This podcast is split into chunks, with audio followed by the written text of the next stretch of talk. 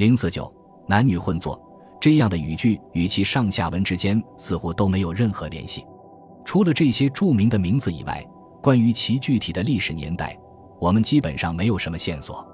在公元十世纪，凯鲁万的雅各布·本尼西姆·伊本·沙伊姆向巴比伦的加翁领袖密士纳的作者帕姆贝迪塔犹太学院的谢里拉求教，从而弄清了圣者的传承谱系。最早称坦拿，然后称阿莫拉。两三代人之后，大概在公元四世纪和五世纪前后，是塔木德编纂者。随后的两个世纪，分别称塞弗拉和斯塔玛。但是，密室那圣者的传承谱系并不完全像一本家谱，当然也不代表真正的犹太历史。就历代继承者而言，犹太人自身的历史，《列王记》和《历代志》中讲述的历史，以及《以斯帖记》和次经《马加比书》中的记述，随着圣殿被焚毁就已经结束了。除了在那些和他们产生过摩擦的帝国边缘地区，可以用但以理书和其他文献进行查对的一代代外邦政权，以及罗列的救世主降临的时间表之外，历史已经不再是犹太人的事情。即使圣者们在编纂密室那时，其内容设计虽然不是非历史的，但至少也是前历史的。总有某些东西似乎不经意地悬浮在战争、帝国和城邦之上。密室呢。在这本书的基础本上逐渐形成的塔木德，就像一大片由各种评注、圣经注释和解释组成的珊瑚，日积月累，最后有机的融合为一块巨大的超文本礁石，得以从历史的必然中释放出来，在取代了口传和记忆的传统之后，将一直存活下去，直到救世主降临，耶路撒冷回归，圣殿得到重建。或许。这本书存活的时间比这还要长得多，那么取代历史的又是什么呢？只能是律法，但其形式已经改变。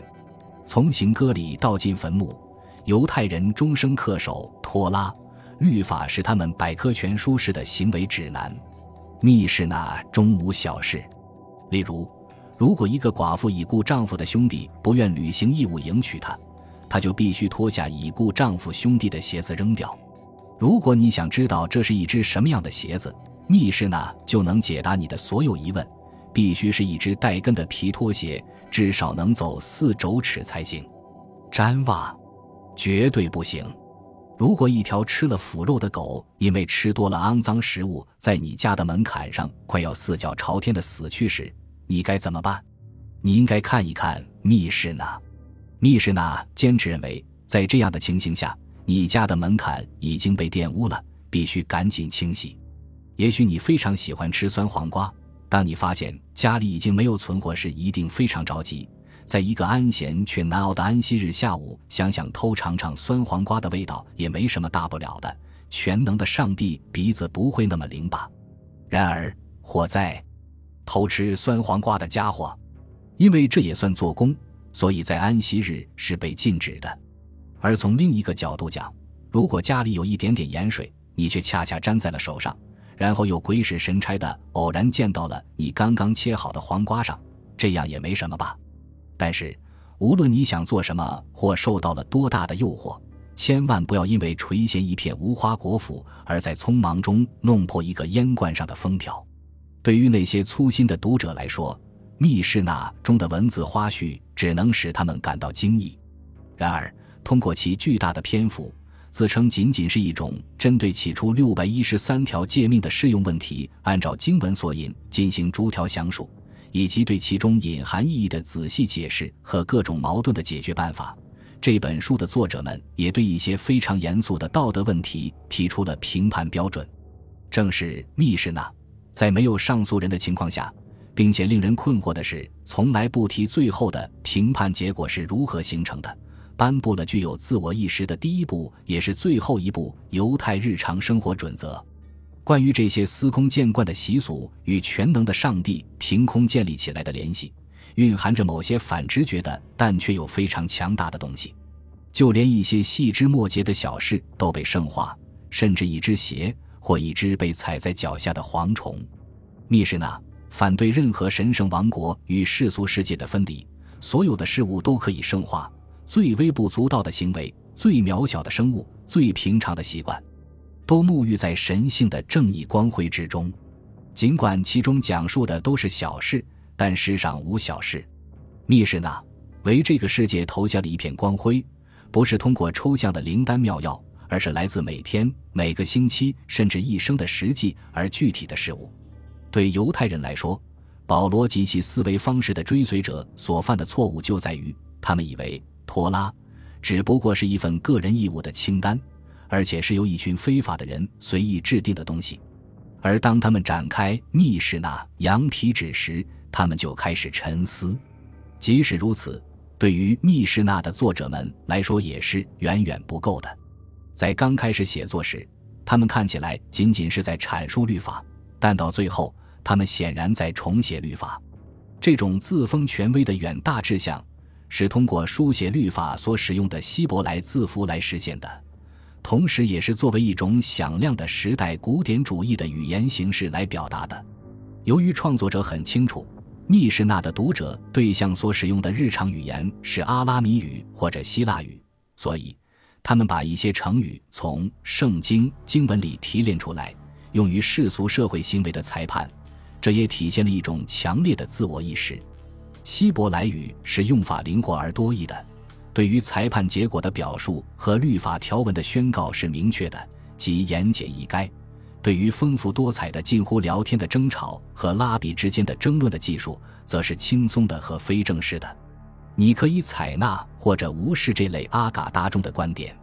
因为当你翻开这一页时，可能倾向于拉比加玛列二世；而翻开另一页时，则可能倾向于拉比以利撒，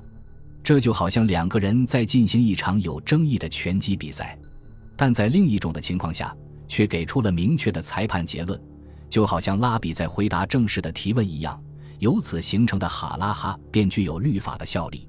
凡偷窃木头，并将其做成用具的人；偷窃羊毛，并将其织成衣服的人，一旦认定偷窃行为成立，应赔偿与木头等值的价值。